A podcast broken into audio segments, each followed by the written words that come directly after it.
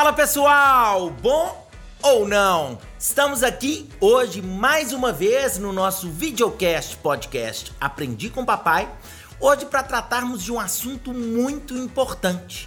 O tema de hoje vai ser sobre a química e as ciências da natureza na redação. Esse tema foi sugestão de uma aluna que mandou e-mail no aprendicompapai@gmail.com sugerindo o tema. Sempre que você quiser sugerir um tema, é só mandar um e-mail para nós. Nesta semana, a aluna Isadora Salomé mandou e solicitou esse tema e eu trouxe convidados muito especiais para conversarem com a gente. Antes de tudo, só quero te lembrar para entrar no aprendicompapai.com.br e no nosso canal no YouTube Aprendi com Papai. Todos os vídeos, todos os áudios estão disponíveis também no podcast. Tudo bem, pessoal? Coisa muito importante para nós é sempre temos a banda do dia, a banda do nosso playback. E o nosso playback de hoje vai ser uma indicação do nosso convidado, Marcelo Geraldo. Diga, Marcelo Geraldo. Bem, é, no playback de hoje nós temos a banda Neutral de um aluno muito querido, nosso aluno Paulo.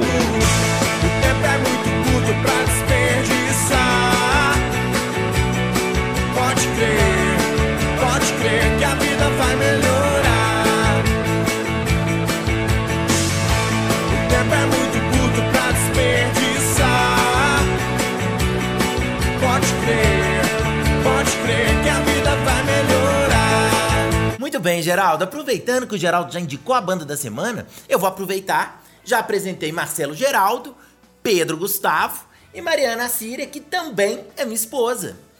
Eles estão aqui hoje, gente, porque eles fazem parte da interação química. A interação química é uma salinha de química que discute sobre vários temas e dá abordagem completa da química que todo mundo precisa para o ensino médio, para o Enem. E eles estão aqui hoje para a gente conseguir bater um papo relacionando a redação com a química. Por que, que eu quero fazer isso? No Enem, a gente tem a competência de número 2, que é uma competência muito importante e que exige que o aluno sempre seja interdisciplinar. Já trabalhamos, já discutimos uma vez com Felipe Ghisoli, que já veio aqui no nosso podcast para conversar a respeito desse assunto. E hoje, o pessoal da Interação Química que vai ajudar a gente. Bom, gente, primeiro, obrigado pela presença, tá? Fico muito feliz de ter vocês aqui. Primeira coisa, gente, é quando a gente analisa o Enem e a gente pensa no que a redação do Enem precisa ter, a gente sempre esbarra na competência de número 2, que talvez seja a mais importante para o aluno. Por quê? Porque ela avalia se ele tem repertório sociocultural. Avalia se o aluno está fazendo um texto interdisciplinar. Quando a gente pensa em interdisciplinaridade e em química, eu tenho certeza que deve ter gente que está assistindo ao vídeo ou escutando a gente agora e pensando assim: nossa, o que, que esse pessoal está querendo falar de química na redação? Não tem nada a ver uma coisa com a outra. Mas eu trouxe vocês aqui exatamente porque eu acho que tem. E a minha pergunta é: o que, que dá para usar da química na redação e o que, qual é a habilidade da ciência da natureza que pode também ajudar na hora de construir um texto. Bom, Marcelo, eu acho muito relevante você trazer aqui para mostrar para seus alunos como que ele pode usar outras áreas de conhecimento na redação, já que é obrigatório, e trazer também professores de ciências naturais que muita gente acha que não tem a ver com a redação, que ele não pode aplicar.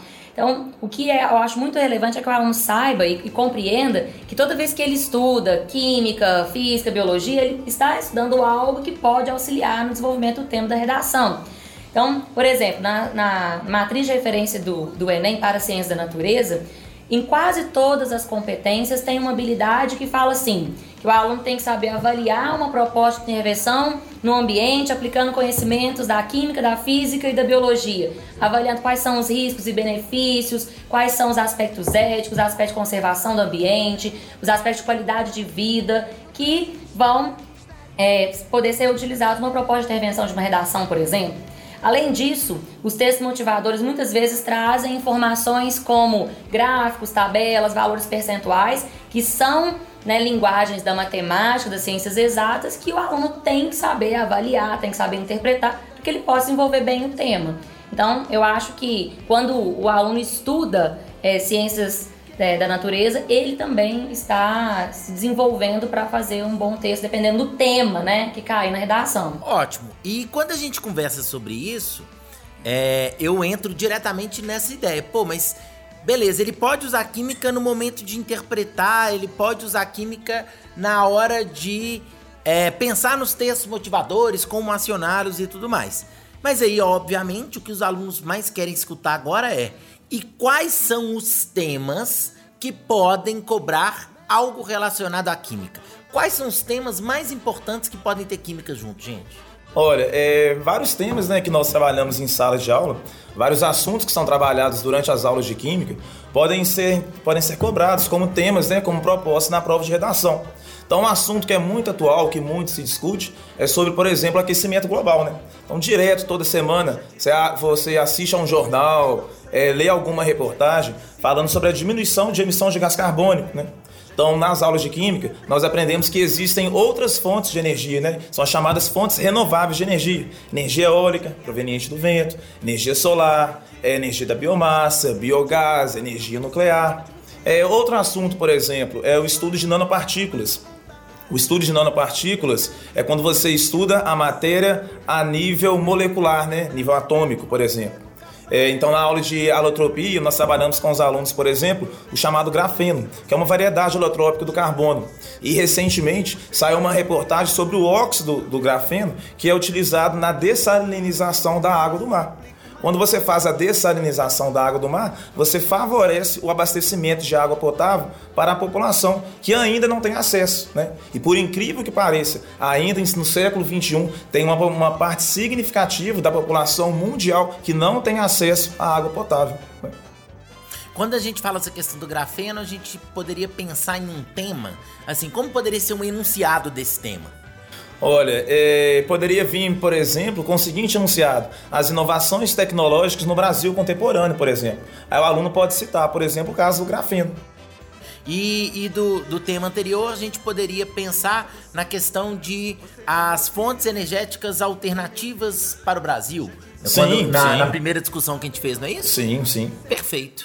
É, Pedro, tudo bem? Tudo bem. Você é o cara das frases, né? Você é o cara que. Dos três, você é o que mais se interessa por literatura, filosofia e outras áreas. Então acho que ia ser muito legal se você pudesse fazer uma coisa com a gente. Você tá pronto? Ó, sempre pronto. Ah, bem. É, uma coisa importante que eu queria é o seguinte.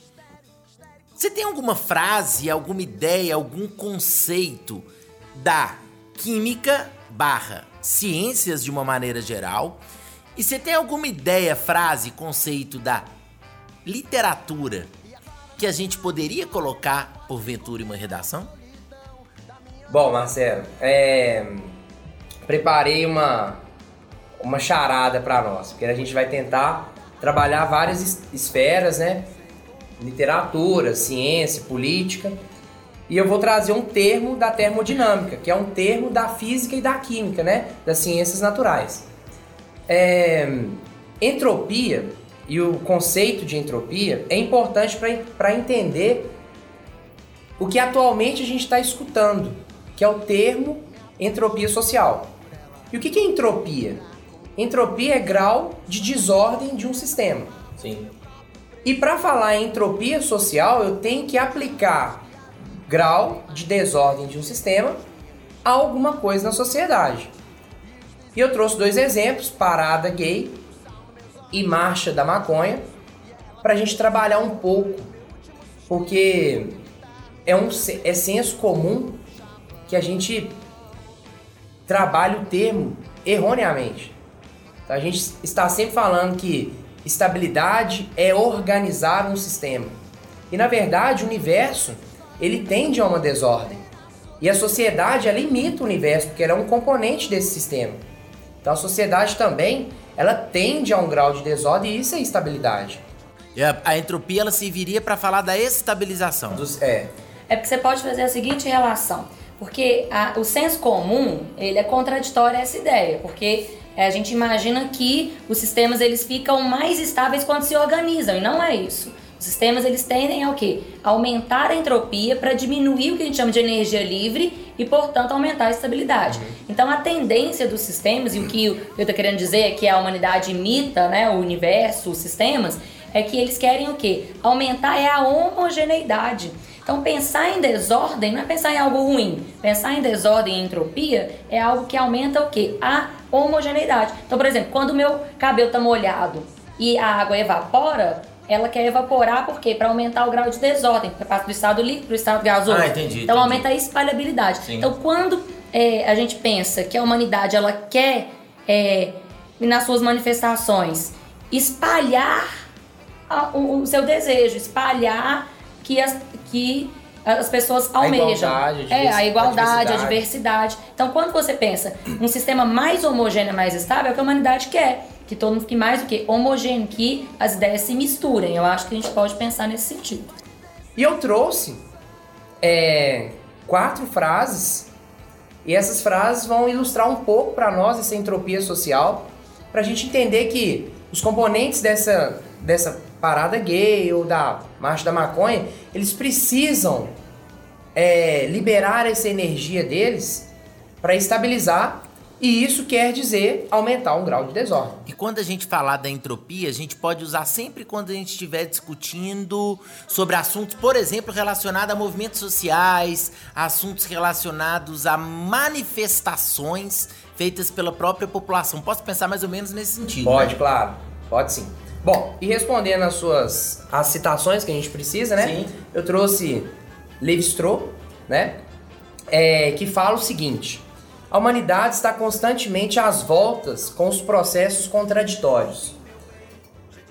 Um tende a criar um sistema unificado e organizado, enquanto o outro visa manter ou restaurar a diversidade. Então a gente está trabalhando em um equilíbrio. Enquanto a humanidade tende a organizar, contraditoriamente, tem alguns sistemas que tendem a desorganizar, e isso é um equilíbrio social. Sim. Bom, Planck, citar um pouco mais na, na esfera da física, né? A ciência não pode resolver o mistério final da natureza. É isso porque, em última análise, somos parte do mistério que tentamos resolver. Aí, mais para a esfera política, trouxe Popper. É, a ciência será sempre uma busca e jamais uma descoberta. É uma viagem e não uma chegada.